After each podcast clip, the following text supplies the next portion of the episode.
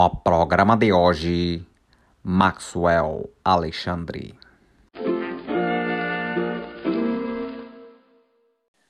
Bom dia, boa tarde, boa noite. Eu sou Gabriel Cabral e estou aqui mais uma vez, hoje recebendo o Maxwell Alexandre. Muito obrigado por ter aceito o convite, Maxwell. Valeu. Para você que está chegando aqui a primeira vez, deixar o aviso que quem acompanha o podcast já sabe, os programas novos toda sexta-feira, no horário do almoço, e cada programa com seu referente post no meu blog, gabrielcabral.com.br barra blog, assim como esse. Vai ter lá, então, um post com os links para o trabalho do Maxwell e outras coisas que a gente venha a citar nessa conversa. Bem, estou trazendo hoje com muita alegria um, um, artista que expande o nosso círculo que tem trazido muitos fotógrafos. Então hoje tem um, um, artista carioca da Rocinha, mais conhecido pelo seu trabalho de pintura, apesar de a gente vai falar aí não caber muito em molduras esse trabalho, expandir disso, mas ele também foi soldado, patinador profissional, estudou fotografia, design. Conta pra gente, Maxwell, é isso mesmo? Tem mais coisa? Quem é você? Cara, é, é isso mesmo, tem mais coisa,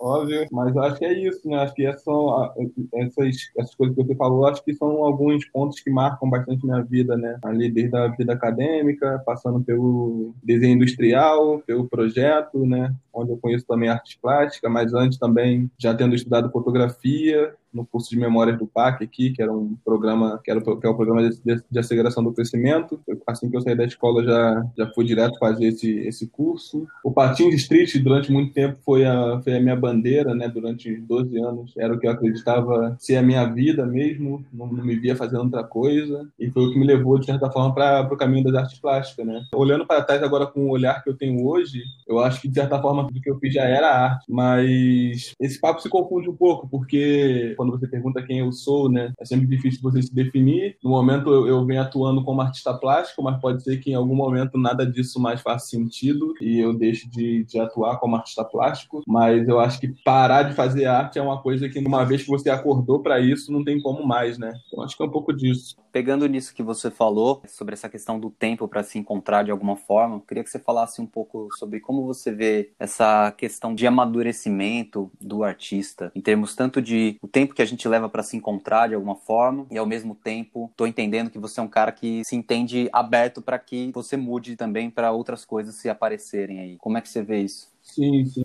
Então, eu acho que o que me ensinou muito isso, cara, vou tentar resgatar algumas memórias, assim, né, da infância. Minha família toda é evangélica, meu tio tem denominações e tudo mais, né, então acaba isso um traço cultural muito forte, né, que me marcou, assim. E minha mãe falava sobre essa coisa do dom divino, né, do dom de Deus, e ela falava, ah, Deus te deu o dom do desenho, porque desde pequeno eu desenhava, eu desenhei bastante, era uma coisa que veio muito naturalmente, como eu acho que o desenho é uma coisa que vem naturalmente as crianças, né, de maneira geral. Só que algumas é, se apegam mais a isso e, e, e, levam isso a uma idade mais, mais avançada, e eu fui um desses. E aí, quando você desenha, você tem os feedbacks que são muito do lugar comum de falar: nossa, ele é um artista, ele é um artista. E minha mãe e meu pai sempre me prometeram me colocar num, num curso de, de desenho que tinha na escola perto aqui, que era o Jorge Christian, uma perto aqui da, da, da comunidade da Rocinha, que é onde eu moro. E aquilo, para mim, sempre foi tipo, mano, quando que isso vai acontecer? Sempre foi um sonho, assim, isso nunca aconteceu, sempre foi uma promessa que no fundo eu sabia que eles não estavam fazendo muito esforço para que isso acontecesse, mas eu ficava sonhando com essa possibilidade de entrar num curso de desenho, né? E aí, fora isso, eu ficava flertando aí com o Daniel Azular, e eu queria, meu sonho era ser, era trabalhar com o Maurício de Souza na Turma da Mônica, era muito fã da Turma da Mônica. E aí eu até, eu até parodiei, eu fiz umas paródias, eu sempre fazia paródias de, de, de, coisas que eu gostava, assim, tipo, eu gostava de Pequena Sereia, aí eu fiz a Turma da Dara, que era uma sereia, fiz a Turma do Pedrinho, que era uma paródia da Turma da Mônica. E aí eu vendia esse desenho na escola, e, e a escola toda ficava atrás de mim, pedindo desenho e tal. Então tinha essa coisa desse caminho, né, de ser artista já pela via do desenho. Só que quando tu é menor, você não tem o um entendimento do que é arte de fato, né? Então, na real, eu tô falando desse arte de fato, eu preciso dividir os segmentos para poder explicar melhor isso, assim. Porque quando tu é menor, quando tu fala artista, o ator que tá na, na televisão, nas, nas, novelas, ele é um artista, né? É considerado um artista. O cantor também, o cara do teatro também, o cara cara que está fazendo ilustração também. E aí, quando eu cheguei na faculdade, eu fui estudar história da arte, história do design, que tu passa pela Revolução Industrial e tudo mais. Você vê que existe uma segmentação, e aí na história da arte você tem o um termo, né, que é o Belas Artes. E esse Belas Artes, é onde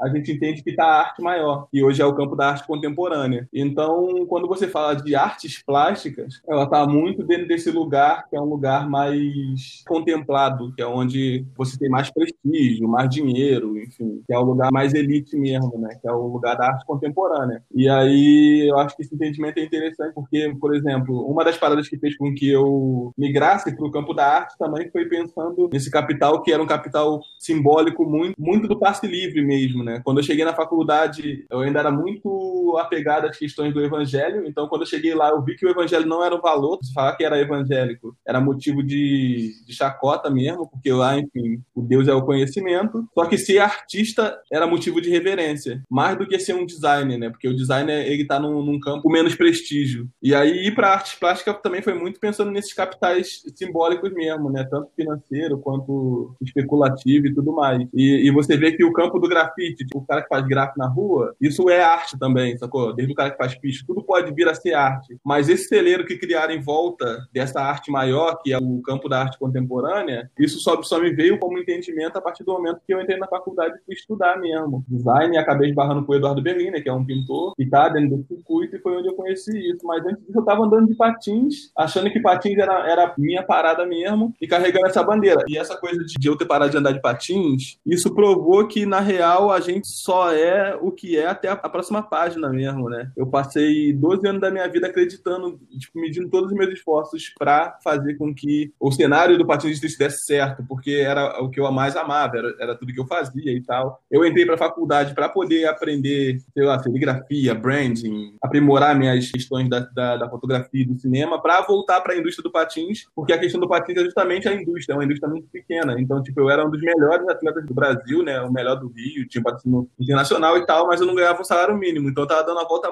muito grande de moldar a indústria para eu poder viver dessa indústria. E aí foi quando eu esbarrei na arte. Quando eu fui ver, eu tava muito mais seduzido com as questões da arte. Meus primeiros trampos são pinturas abstratas de patins, que eu jogava tinta no chão e fazia a tinta migrar, né, do chão pra tela. E quando eu fui ver, eu tava, tipo, ocupando um hotel abandonado, que era o Gavia Tourist, que fica ali na Estrada das Canoas, fazendo pintura abstrata. Então, meu, minha cabeça já não tava mais dentro do circuito de campeonato da indústria do patins. Eu levei a minha patinação para um lugar muito vadio, né? Tava muito no lugar da, da não finalidade mesmo. E quando eu fui ver, eu tava envolvido com isso. E agora eu nem, nem penso mais em, em patins mesmo. Então, eu acho que isso foi um marco mesmo, assim, de entender que você é só até não ser mais. Eu acho que isso pode vir a acontecer com, a, com esse meu momento, né? Enquanto artista plástico profissional, sei lá. Esse trampo teu primeiro de pintura é o All Riding Painting, certo? Exatamente, exatamente. É esse aí. Legal. E que você faz, então, essa aplicação do patins num outro contexto, né? Ocupando isso. um espaço ao mesmo tempo. Queria que você falasse isso. um pouco disso, assim, da importância de viver e ocupar a cidade no teu trabalho no, e como você enxerga não só a vida, mas o papel das artes também. Antes, como eu passei muito tempo envolvido com as questões do patins street, só para explicar melhor, porque como é uma modalidade, é uma pesquisa, foi uma pesquisa muito densa, assim, né? E uma delas mostrava que um dos motivos do patins street não se estabelecer é que ele não era assimilado. Ele é um esporte muito impopular, porque tipo quando você fala patins, está muito associado ao conceito de locomoção e lazer, enquanto que o patins street ele é um análogo ao skateboard. Na real, ele é um análogo skateboard, mas o skateboard veio do patins. É, mas eu falo que é análogo porque o skateboard superou o patins, né? E o skateboard, quando fala skate, você não pensa num cara de long na praia, você não pensa. Você pode até pensar, mas o pensamento majoritário é, é, uma, é a manobra, né? Tipo, é o esporte de ação mesmo. E o meu objetivo com as minhas pesquisas era fazer com que a imagem do patins de street fosse essa. Quando você falava patins, você pensava um cara descendo um corrimão ou pulando uma escada. Então, não pensa aí o tanto de trabalho que a gente teria, assim, né? E todos os meus esforços foram isso, assim, tipo, eu passei a faculdade toda trabalhando nesse sentido. Então, todos os meus projetos eram voltados para essa empreitada. E aí, o meu projeto final de faculdade, ele chamava Um Só Verbo Expandir, e eu ia trabalhando com todas essas questões do patins street, né, de como que eu mostro para as pessoas, quando eu tô falando patins, eu quero que eles entendam que é patins de manobra, que é um esporte mais agressivo. Isso tem muito a ver também com uma questão da homofobia também, cara, por incrível que pareça, assim, porque o patins, ele é considerado um grupo de minoria minoria. Dentro dos esportes de ação é considerado minoria. Tanto é que quando você chega no skate park, o nome, o nome fala, né? Skate park. Sendo que skate em inglês é, é, é patins, né? Mas enfim, quando tu traduz pra cá, para o Brasil, né, skate park, você pensa na, na prancha. E aí você tem vários problemas de briga mesmo entre as comunidades, desde o skateboard até o BMX. Você tem uma briga aí que tem a ver com participação, com disputa do espaço, né, ali da, da pista, mas essa briga ela se dá muito pelo caráter feminino que o patins carrega. Então, tipo, o patins durante muito tempo foi associado como esporte de viadinho, né? Foram esforços que a indústria do skate criaram para que essa imagem perdurasse durante toda uma geração. Então, tu vê ali no, em 1990, é, década de 90, que foi uma década de posta mesmo, né? Qualquer cultura que nasceu ali, de certa maneira, teve algum, algum prejuízo. E o Patins, ele tinha maior número de... Eu tô falando isso tudo com base no, em algumas pesquisas que eu fiz, né? Ali na academia, e muito baseado num documentário chamado Barry Dead, que é um documentário feito pela indústria do Patins, que eles mostram essa disputa, né? Que o Patins, ele tinha superado o snowboard e o surf número de praticantes, quando ele começa a ascender, começa a disputar as participações de mercado com os skateboard. E aí o skateboard, como era um grupo social definido e afirmado, e com capital financeiro, eles começaram a fazer propaganda na MTV. Então você tinha um programa chamado Hunter, que os skatistas caçavam patinadores na rua. E aí você tinha, sei lá, capas de revista com um patinador e um arco-íris atrás, que era o símbolo máximo dos gays e tal. Então, assim, e, e ser gay na década de 90, hoje a gente está vivendo um mundo do politicamente correto, a gente está vivendo um mundo de mais informações, um mundo onde os negros estão aprendendo a, a, a gostar de si mesmos, mesmo, onde, não, onde o espaço para o preconceito começa a ser questionado, né? onde as minorias começam a reivindicar o seu espaço, né? é outro mundo. Mas imagina ser gay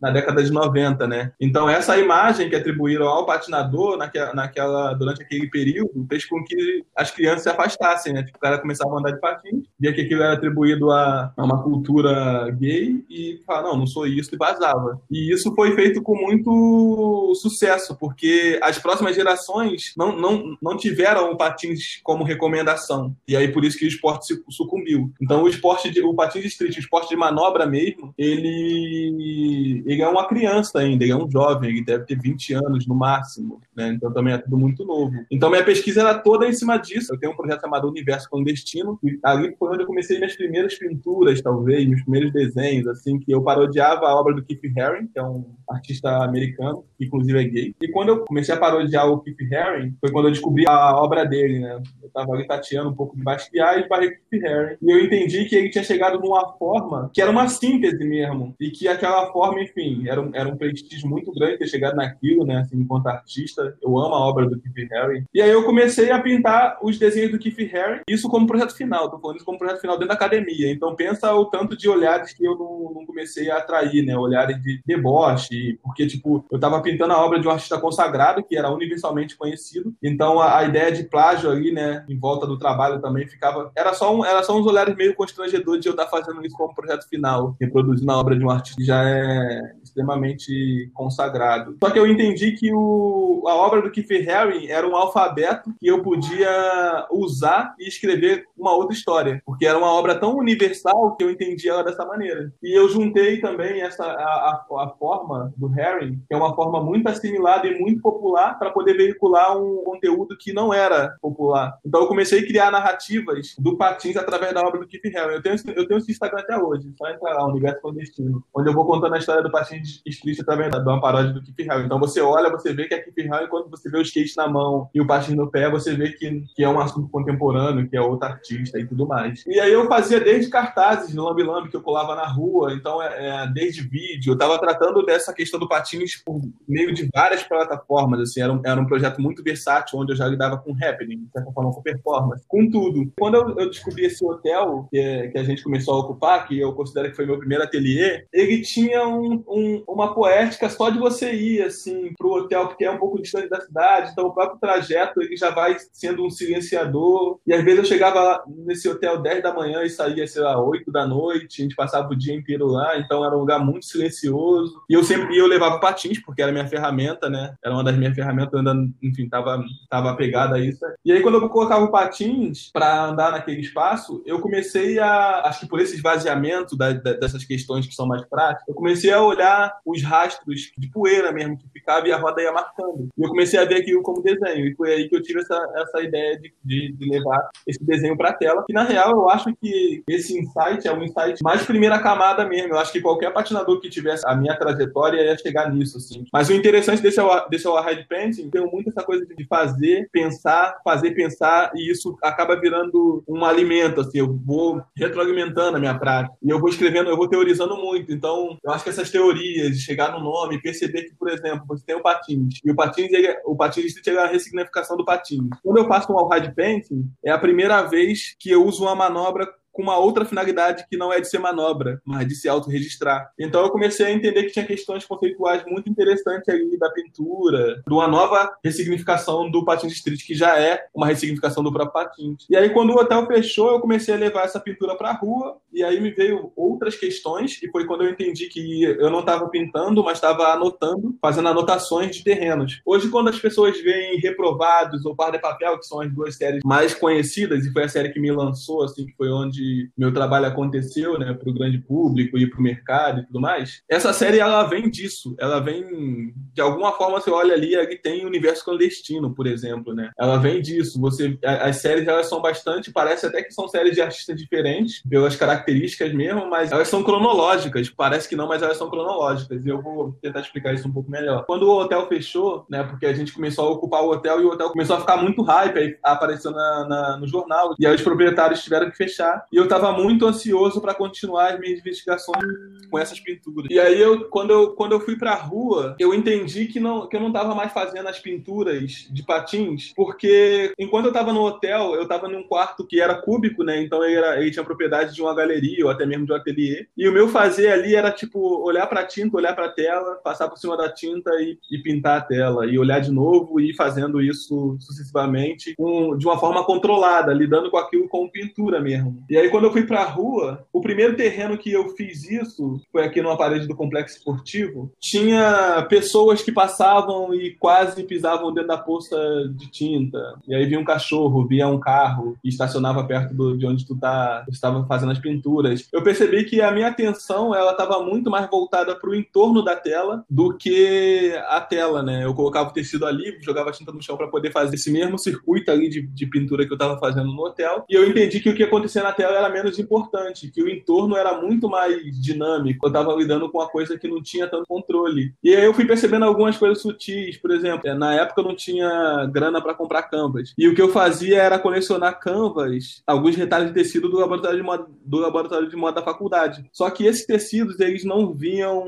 retangulares, eles vinham recortados porque a, a, os alunos, os, é, enfim, recortavam para fazer modelagem e tudo mais. E aí, no primeiro momento, eu, eu pensei, pô, vou, vou recortar isso daqui certinho e deixar isso retangular. Por algum. Até hoje eu não sei qual é o motivo, mas eu, eu resolvi não fazer isso, levei isso para a rua da, da maneira que me, que me chegou. Quando eu coloquei esse, esse fragmento de tecido na parede e comecei a pintar, eu comecei a divagar sobre essa noção de desequilíbrio. Porque a maneira como a gente está acostumado a ver pintura e lidar com pintura é a partir do retângulo, né? É de uma forma retangular. E ali a, a forma ela era, ela era desequilibrada. E o, e o chão já não era mais um chão também, como é que pode dizer, certinho, né? Era um chão muito desequilibrado. E o próprio ato de pintar com patins também era um ato de desequilíbrio. Então eu vi que eu estava, de várias maneiras, falando sobre desequilíbrio ali. Esse foi um primeiro dado novo, assim, que me chegou, né? Por conta dessa observação e por conta de levar o trabalho para a rua. Um outro aspecto que eu fui descobrindo com o tempo, de que isso não era pintura, mas sim era anotações de, dos lugares, é que eu fui mudando. Toda semana eu, ia, eu, eu fazia essa prática em um lugar diferente e esse entorno mudava. Então eu comecei a entender que meu gesto também podia mudar. Eu comecei a usar fragmentos de coisas que eu achava em cada terreno que eu chegava. Eu fui, eu fui entendendo que isso era sobre anotação e que era. Eu fui entendendo isso como mapas, assim. Tipo, toda vez que eu saía de um terreno e eu pintava, sei lá, 20 fragmentos, depois eu chegava no, no estúdio colocava esse fragmento no chão e aquilo começou a, a, tomar uma forma de mapa de cartografia. E foi quando eu tive esse insight de que isso eram anotações de cada lugar que eu estava fazendo. E aí eu comecei a estudar cartografia mesmo, assim, na ciência, né, de como que eles mapeiam um lugar, né, cartografam um lugar. Eu achei muito legítimo a forma que eu, que eu fui encontrando de cartografar um lugar, porque a minha maneira de ser no mundo, de estar no mundo durante muito tempo foi através do Patins Street. Então, até a, comunicação do, do, grupo social era, de uma forma muito peculiar e restrita, né? Tipo, a gente marcava um rolê em algum lugar da cidade, a gente não falava rua, a gente falava, ah, perto daquele corrimão de Kim, perto daquele drop íngreme, perto daquele... Era assim. Então, eu, eu fiquei pensando, eu fiquei, eu fiquei brisando nessa ideia de você chegar num lugar, quais são as maneiras que eu tenho de escrever, sei lá, tô aqui na minha casa agora no meu quarto, quais são as maneiras que eu tenho de descrever o meu quarto? Eu posso fazer isso através do desenho de observação, né, de desenhar, eu posso fazer isso através da, da, da escrita, ou eu posso botar o patins, dar um rolê de, de patins pelo quarto, botar uns canvas na parede e marcar esse trajeto no canvas, né? Como se as rodas fossem coletores de informação e esses canvas fossem sensores, onde eu capto essa informação. E aí essas linhas abstratas, elas acabam sendo convenções que para uma cartografia artística, né, onde você não precisa se localizar no, no mapa, onde, enfim, você não tem uma finalidade objetiva ali, mas a finalidade é uma contempla é a contemplação estética, essas linhas abstratas eram convenções muito pertinentes. Então eu fui me convencendo de que eu estava fazendo realmente cartografia de, de, vários lugares que eu estava repetindo esse, esse gesto. E aí esse trabalho foi se desdobrando. A última cartografia que eu, a penúltima que eu fiz, que depois do trabalho foi me levando para outro lugar, foi na casa do Oscar Niemeyer, que eu lembrei, que era perto do hotel, e aí eu fui. E a casa, eu lembrei que a casa estava abandonada. E quando eu fui em alguns caseiros lá e tal, eu voltei no outro dia e eu vi que ela estava revitalizada e eu não, eu não queria vandalizar a casa, então eu não usei tinta. Eu usei. Eu usei só o patins e aí eu fiquei só repetindo o gesto, né, de andar por cima das telas. E quando eu cheguei em casa, eu vi que algumas telas não tinham marcas nenhuma. Então eu entendi que eu não precisava da tinta. Eu entendi que a tinta, na real, era, a função dela era tornar visível aquilo, o gesto, aquilo que é, que é invisível, que é efêmero e tal. E aí as próximas cartas eu fiz sem patins. E eu vi que o patins aí carregava sujeira, então tinha muito fragmento que tinha sujeira. E quando eu fui estudar cartografia, eu vi que os caras, os cientistas, eles usavam sensores coletores que eles iam fixando imagens com o tempo. Só que era, era, era enfim, eram sensores tecnológicos. Eu entendi que o Canvas, na minha prática, era uma, uma espécie de sensor rudimentar do, do próprio artista. E aí eu comecei a entender que se eu não preciso da tinta, eu não preciso nem do patins. E aí foi quando eu comecei a espalhar Canvas é, na laje da minha mãe, a fim de cartografar, né, essa laje. Então, em algum momento, eu subia na laje, não tinha nada no Canvas, sei lá, um mês depois não tinha nada. Mas eu fiquei pensando muito em Walter de Maria, né, um artista que falava que o invisível é real, e a própria filosofia do Kant, que fala que o invisível é, é mais, é mais real do que a gente pode imaginar. E a arte tem muito essa coisa da intenção. Eu sabia que se eu quero cartografar, então, hoje o meu quarto, e eu coloco um canvas durante 20 minutos na parede, esse canvas ele é testemunho de tudo que aconteceu aqui. Então, por mais que você não consiga identificar no Canvas uma anotação, pela minha intenção e pelo tempo que ele ficou, ele já captou a atmosfera desse quarto. Então eu comecei a trabalhar muito nesse sentido agora, de só colocar Canvas e deixar que, a, que o Canvas começasse a captar, é, funcionasse como um sensor coletor, né? E aí na laje apareceu várias coisas, assim, desde a rastro da chuva, do tempo, urina de gato, e aí isso desdobrou na laje só existe, numa, numa série chamada Laje Só Existe com Gente, que é quando eu começo a também usar materiais, né? Ali da laje, desde a sujeira até o, até o tijolo. E aí é quando eu vejo a camisa de escola, e aí surge toda a série Reprovados, e Barra Papel e tudo mais. Esse final deu uma resumida porque senão é, é, fica muita coisa. Mas também eu tô só mostrando de como que esses trabalhos eles são realmente cronológicos mesmo, eles estão conectados de alguma forma. É. Não, e achei muito interessante saber que o teu pensamento, que é um pensamento super complexo por um lado, né, ele vai para vários campos, as pesquisas se aprofundam, isso tudo vai trazendo novas ideias, mas como esse pensamento também está sempre ligado a um fazer e aí essa coisa que você falou que um retroalimenta o outro, né, e fica nesse processo cíclico que não é nunca igual, porque vai sempre, então, justamente caminhando e, e emendando uma coisa na outra. E é infinito. Quero... A parada é que é, tipo, é infinito. Assim, essas pesquisas, elas nunca. Elas estão elas lá na potência máxima, dá para eu ter ficado, mas o trabalho foi me levando para uma coisa que eu fui me envolvendo, aí fui caminhando, e essas pesquisas vão ficando para trás, mas eu gostaria muito de retomar. Mas todas elas são infinitas, então isso é muito agoniante, porque não tem vida para isso, né? Para dar conta disso tudo. Não tem tempo para tanta ideia, né? Exatamente. Melhor faltar tempo do que faltar ideia. Vamos emendar nisso que você falou aí das camisetas e das séries Reprovados e Pardo é Papel. Eu queria primeiro entender a importância das séries para você, assim? Pelo que eu percebi, você sempre trabalha, ou pelo menos em, em, grande parte, com essas séries, onde você desenvolve alguma narrativa, tem um conceito que você está trazendo, enfim. Quero saber se é isso mesmo, se tem um porquê de trabalhar com séries, ou se é uma coisa mais natural. E aí, que você falasse um pouco mais, ou continuasse esse papo de como que se constitui isso. Se vem de uma ideia, e aí vai fazendo, vai fazendo, e as ideias vão se estabelecendo, enfim.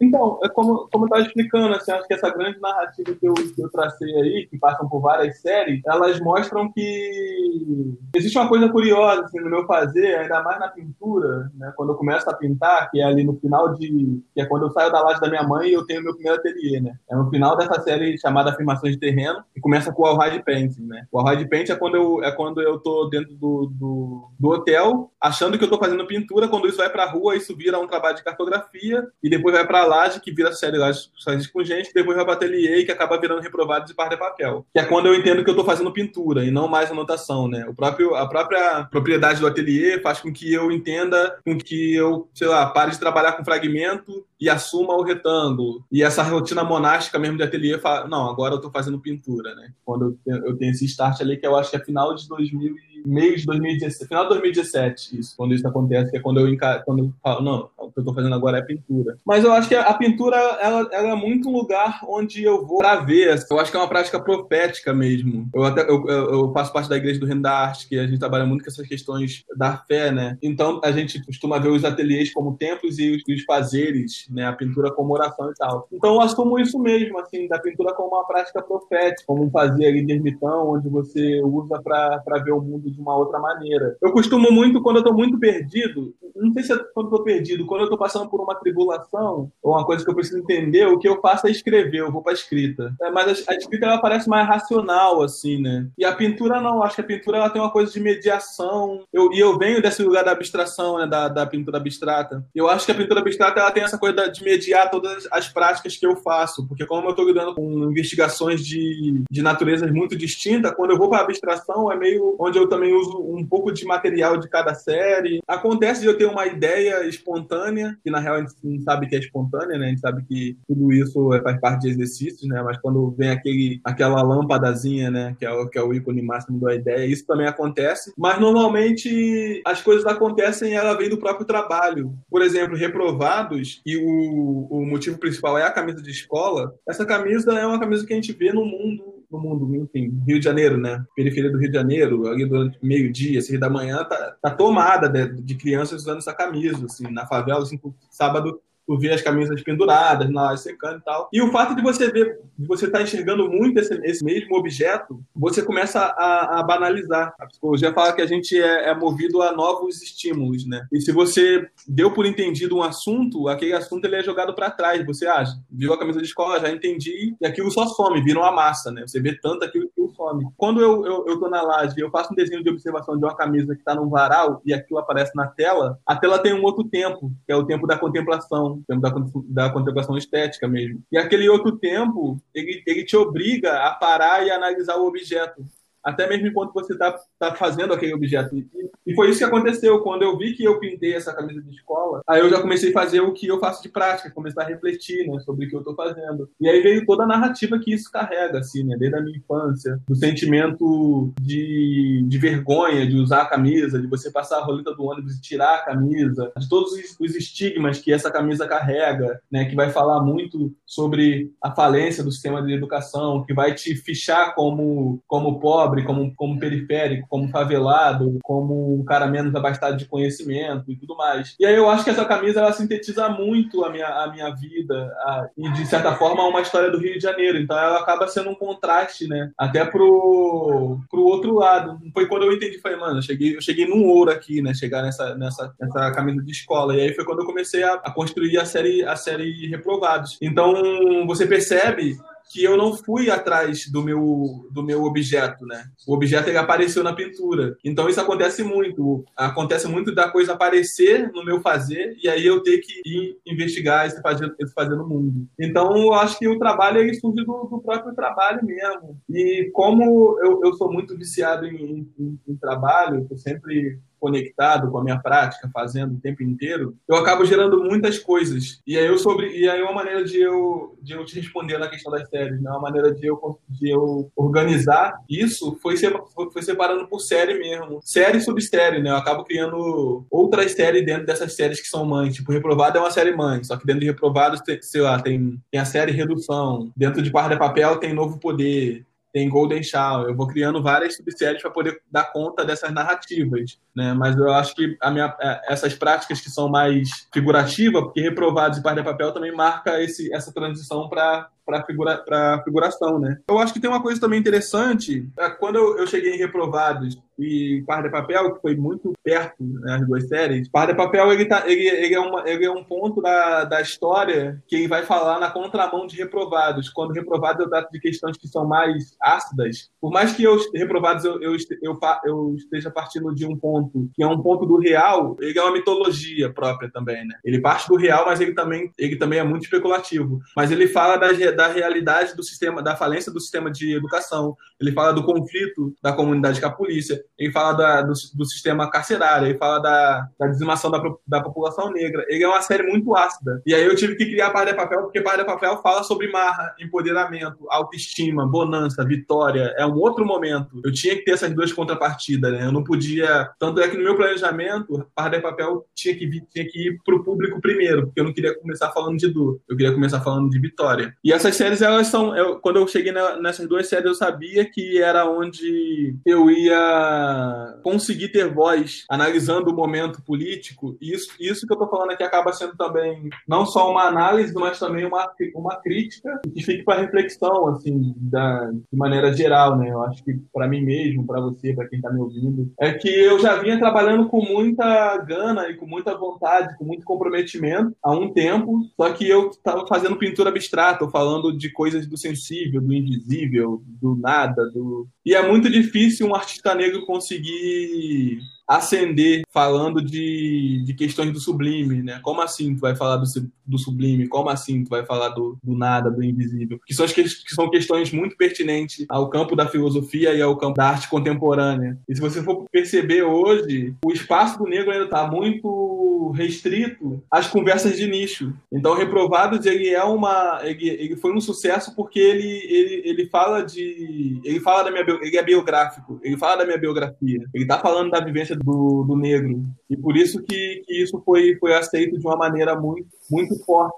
Isso apareceu de uma maneira muito natural. Tipo, eu, quando eu estava fazendo o Universo Clandestino, eu, eu sabia eu sabia que eu ia chegar nesse lugar, como, como agora, pintando par de papel e reprovados. Eu, eu sei outros lugares que eu vou chegar, mas eu costumo respeitar o processo. Então, eu, eu vislumbrava essas séries de alguma maneira, né, de eu estar falando ali do. Eu, eu ficava pensando em pintar autorretrato, né, um, um preto de cabelo loiro e tal. Então, eu sabia que ia chegar nisso. Mas isso veio no processo naturalmente. E quando isso chegou, eu sabia que isso era uma estratégia também de ganhar espaço, porque eu sabia dessa política de, de cota, de certa maneira, de cota, né, do, você inserir o negro ali, né? Tipo, de alguma maneira você está falando de, de nicho. E isso, de alguma forma, me tocava num ponto de, de entender que o meu sucesso ele está baseado né, nesse momento de agora, assim, né, específico de nicho. E aí, o que me traz um certo tipo de conforto dentro dessa situação é quando eu paro para pensar em artistas que são brancos e são renomados, né? Se você pegar qualquer artista hoje que é branco e você fazer essa pergunta, que foi algumas perguntas que já me fizeram em alguma entrevista, você acha que você está onde você está só porque você é preto? E aí a pergunta de volta é: você acha que,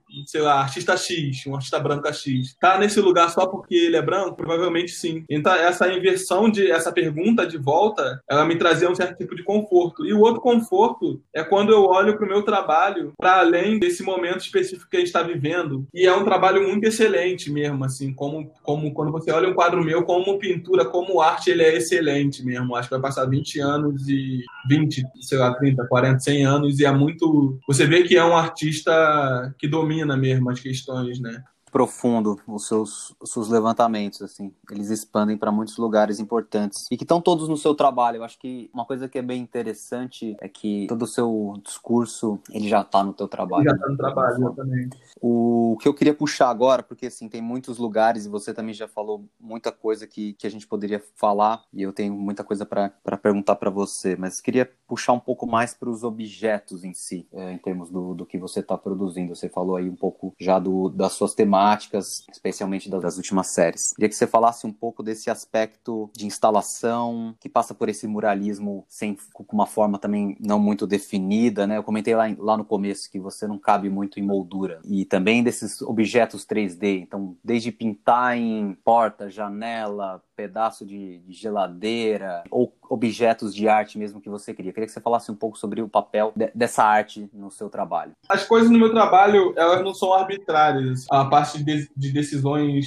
como eu estava explicando, que vem do próprio trabalho, e muitas vezes ela, part, ela partiu no início da necessidade, né? Então elas não eram elas não eram nem decisões conceituais. Por exemplo, quando eu pinto no papel pardo, que é quando a, série Pardo é Papel nasce, também foram fragmentos de, de papéis que eu coletava no, no, laboratório de moda, que o papel pardo é um, é, um, é um papel muito comum dentro da prática de modelagem. Então, eu, nessa época, quando eu ainda não tinha sustentabilidade econômica, eu ia juntando tudo que eu podia, né, de sobras de materiais ali na faculdade, mesmo na rua, né. E aí, quando eu chego no ateliê em um, um dia desse que eu, não, que eu não sabia muito bem o que fazer, que eu pinto meu primeiro autorretrato ali, que é um preto loiro, e, e depois do quarto que eu entendo que eu estou articulando mais do que um ato estético, mais um ato político, quando você pensa no designo pardo como um designo que, que veio para velar a negritude, né, que está nas certidões, na carteira de identidade, né, o negro tido como pardo, né, é uma forma de redenção, de embranquecimento. Eu entendi que eu, que era que eu estava articulando um, um, ato político, né, quando eu pinto corpos negros sobre papel pardo. Mas o, o papel pardo ele não foi uma, uma,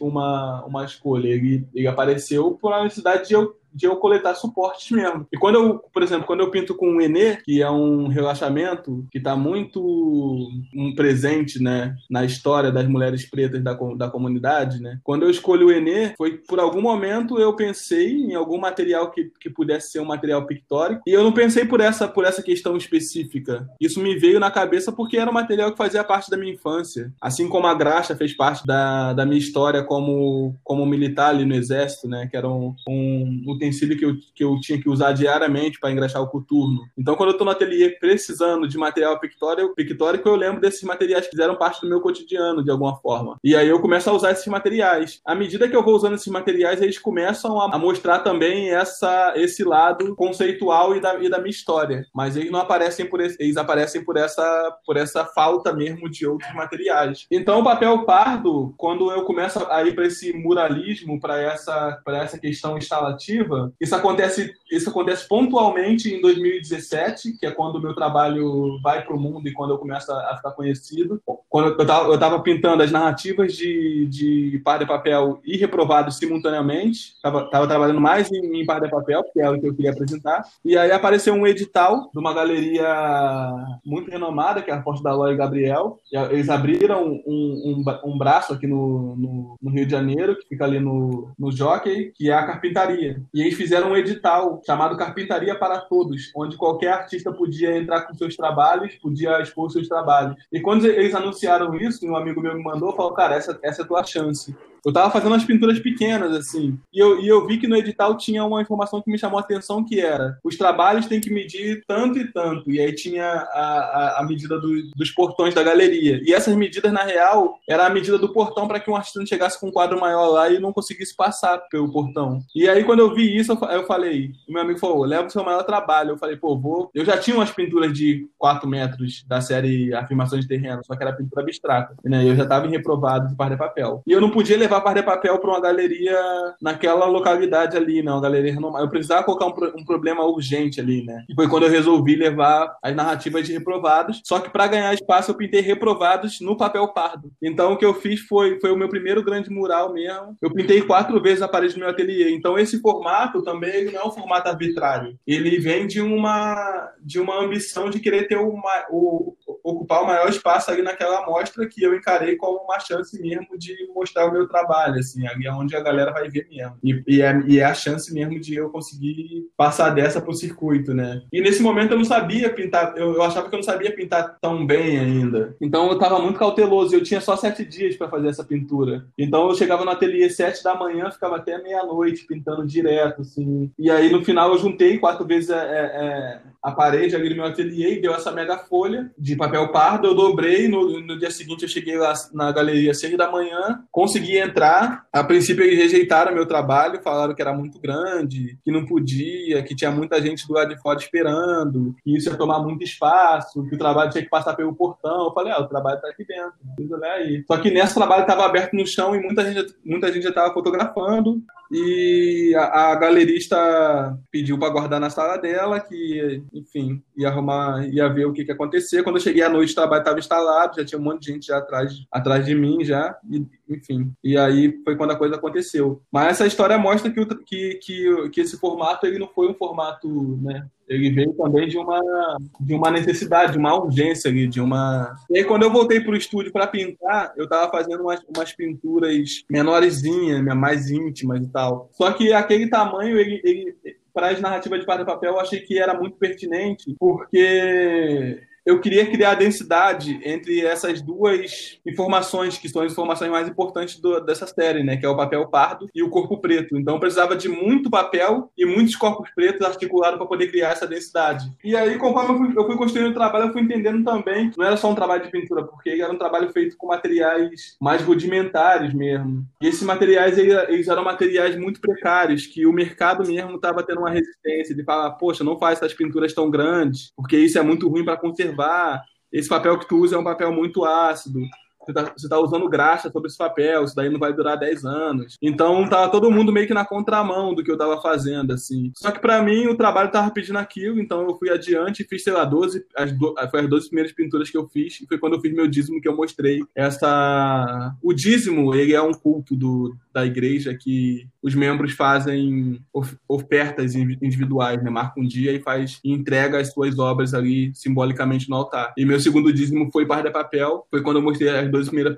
as 12 primeiras pinturas da série mesmo. E aí, depois disso, meio que a coisa aconteceu de vez mesmo. Então, tipo, o mercado tava falando que não era para eu, não era pra eu ir para esse caminho. E quando eu fiz essas pinturas, eu não tava pensando também em venda, não tava pensando muito em mercado, tava só pensando na realização. Então, essas decisões de não faz, de fazer um trabalho que não cabe em moldura, que seja de difícil é, conservação, ele não foi pensando em mercado, mas ele foi pensando na própria semântica que eu tava construindo, né? Que era de você entrar no espaço positivo e você entender que o papel tinha uma presença e uma precariedade. Então eu queria que as pessoas vissem a transparência, via o rasgo do papel, o rasgado do papel, a fita crepe, que também é uma fita ácida, é uma fita muito fajuta. Toda essa, toda essa, essa essas características ali, elas não, elas não eram arbitrárias, mas elas eram, elas eram parte desse corpo semântico que eu estava construindo. E, e, isso acontece em, em, em, quase tudo que eu faço, assim, as pinturas em janelas, em portas que eu encontro aqui na comunidade elas também vieram no momento onde eu estava fazendo a minha primeira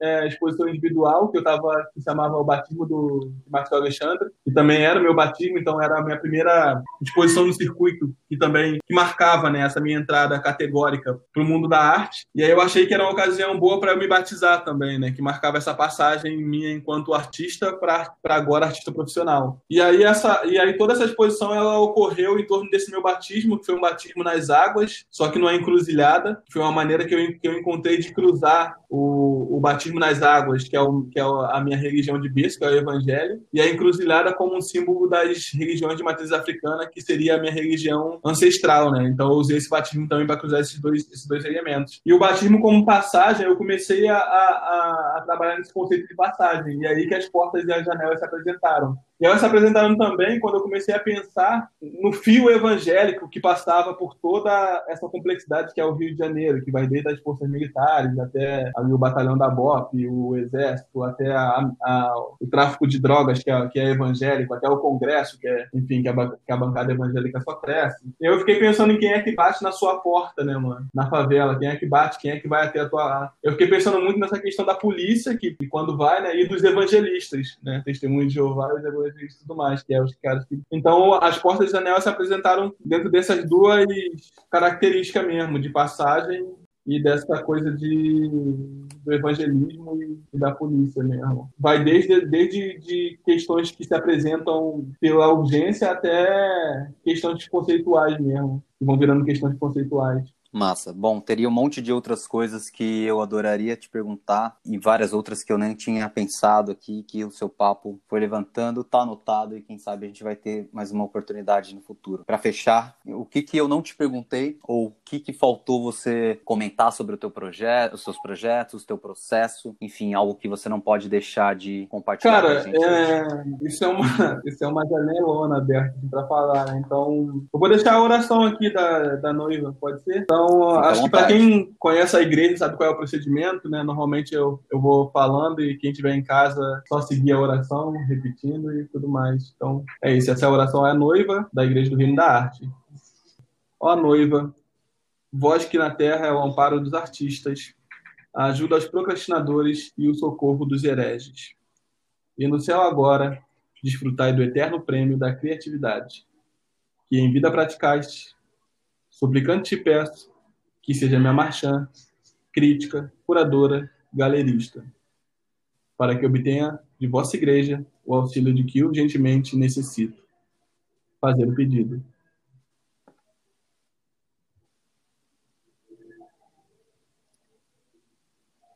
Alcançai-me também com a estética da altíssima arte e permita-me, por meio de meu processo, acessar o divino. Rogai por nós Aleluia, amém. A noiva.